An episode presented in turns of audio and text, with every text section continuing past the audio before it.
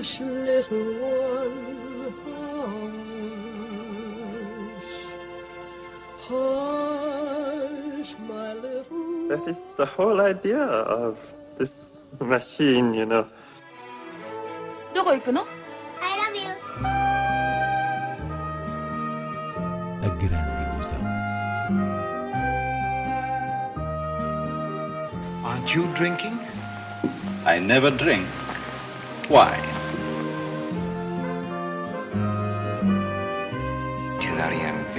Hiroshima. J'ai tout vu. Tout.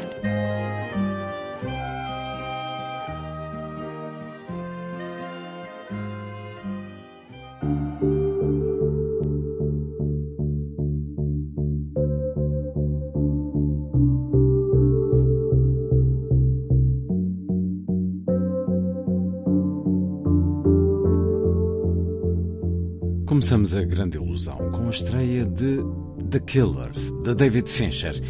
Inês Lourenço, um filme que assinala o regresso de Michael Fassbender, ator ausente do grande ecrã nos últimos anos, aqui na pele de um assassino profissional.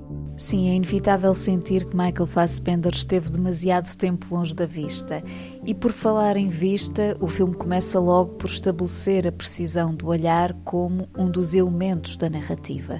Toda a sequência inicial é brilhante. Estamos a assistir ao trabalho meticuloso desse assassino do título que, numa janela em frente ao hotel onde chegará a sua vítima, vai aguardando pelo momento da ação enquanto nos abre a porta para a sua mente com um discurso em voz off que expõe a sua filosofia, o seu modo de estar. E o que resulta dessa sequência inicial, isto é, a falha do alvo, algo que nunca lhe tinha acontecido, vai desencadear um caos inesperado a que ele responde com o mesmo sentido de método frio que apresentou no início.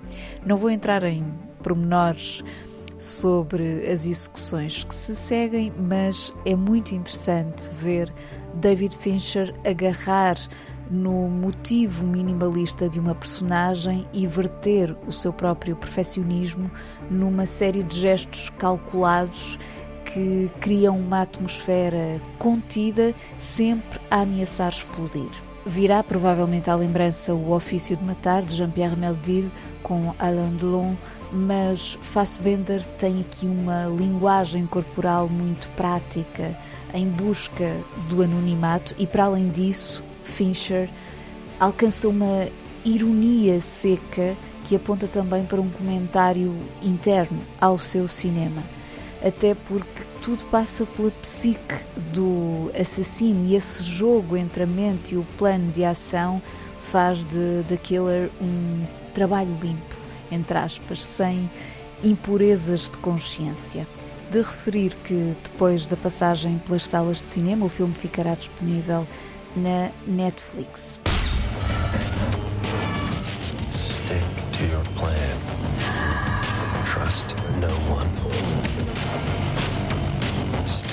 To the plan. Forbid empathy. Stick to the plan. Anticipate. Don't improvise.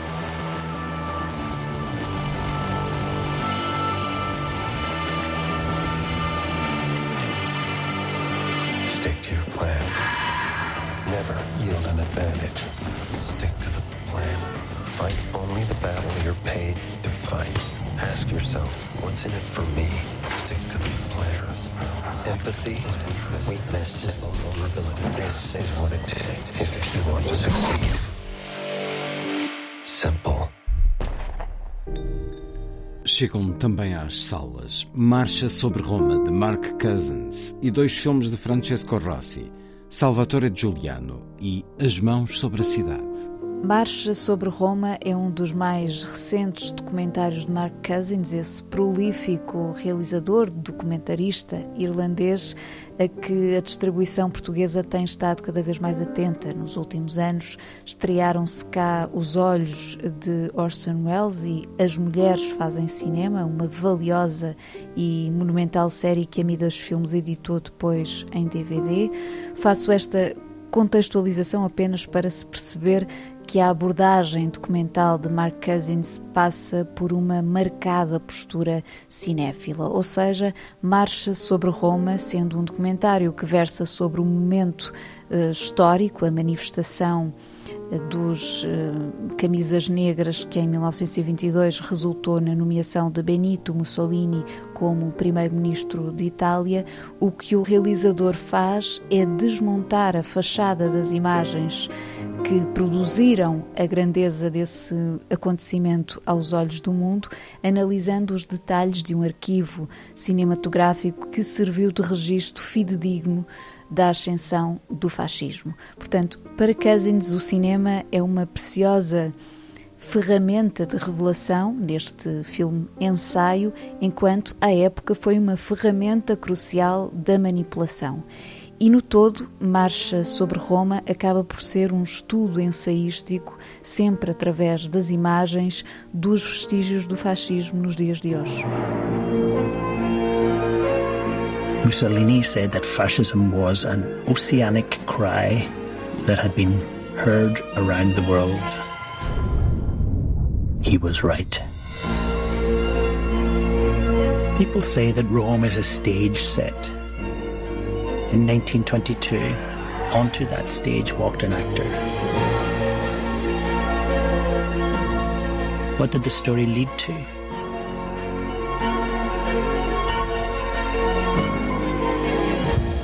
Con l'amore se possibile, con la forza se sarà necessario.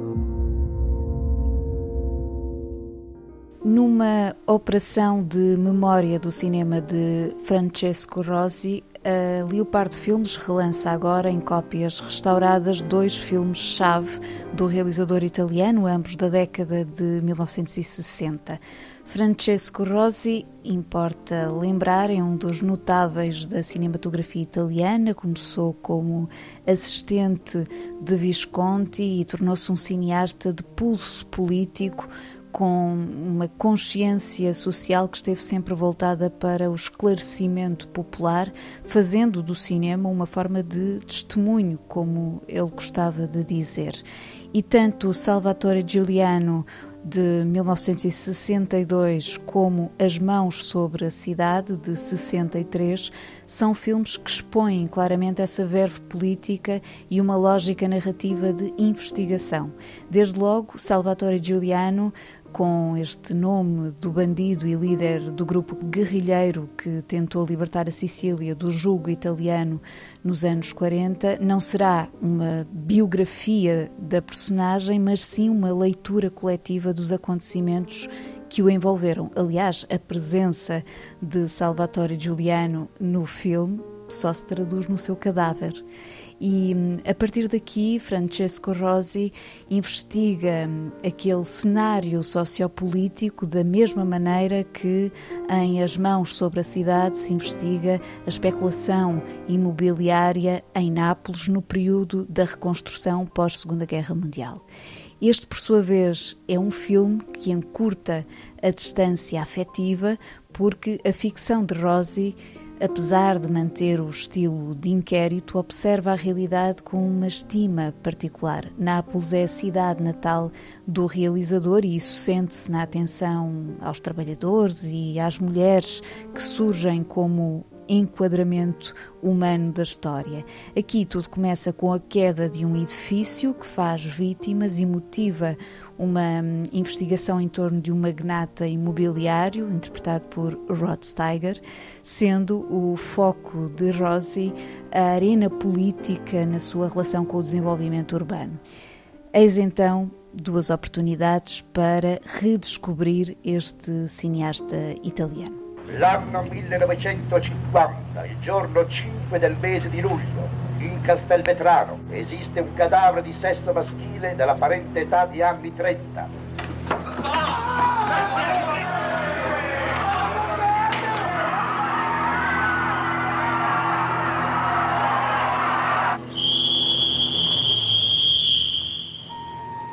Lo so che la città sta là e da quella parte sta andando perché il piano regolatore così ha stabilito.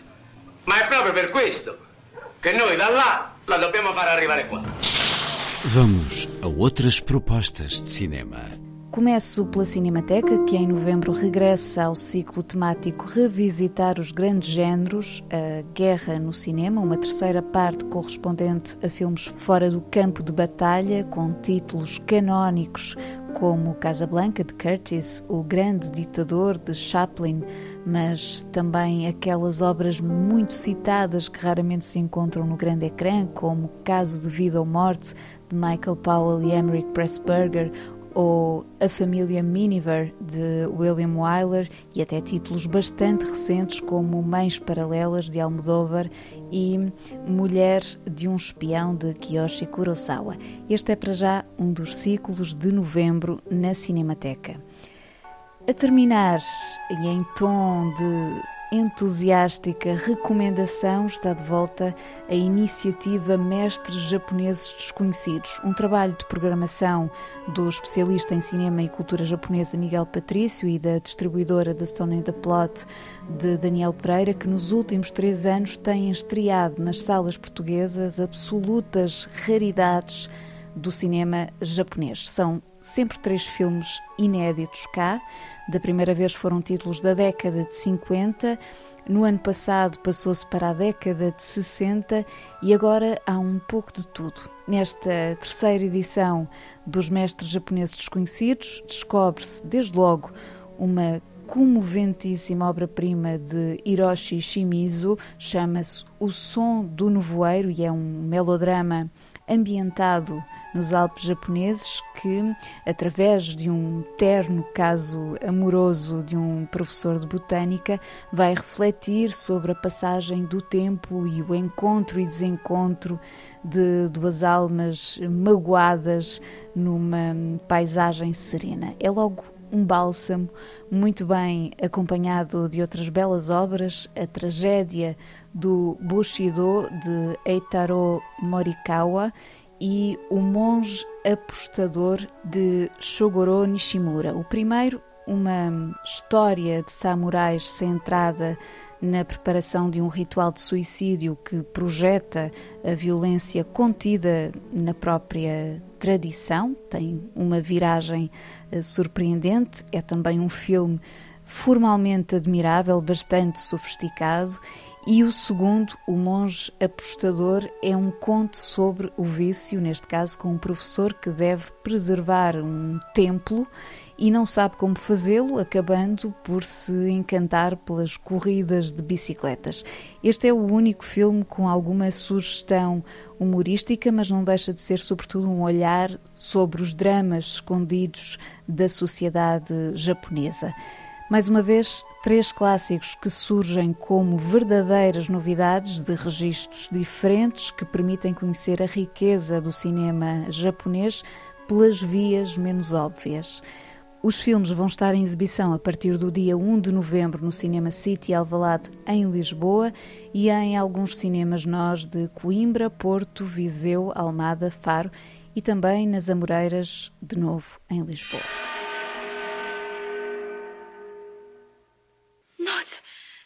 なぜなのです姉上様は私にとっては美しい憧れなのですその憧れを その憧れをどうして壊すことができましょう？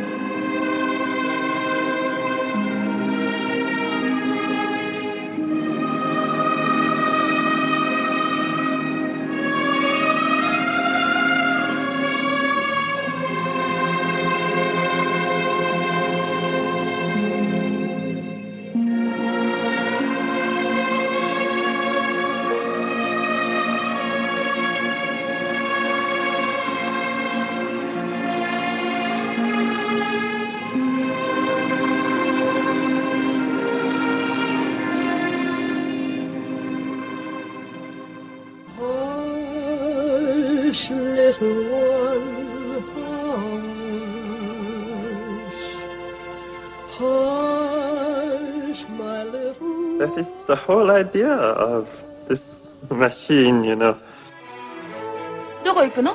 I love you. A grand illusion. Aren't you drinking? I never drink. Why?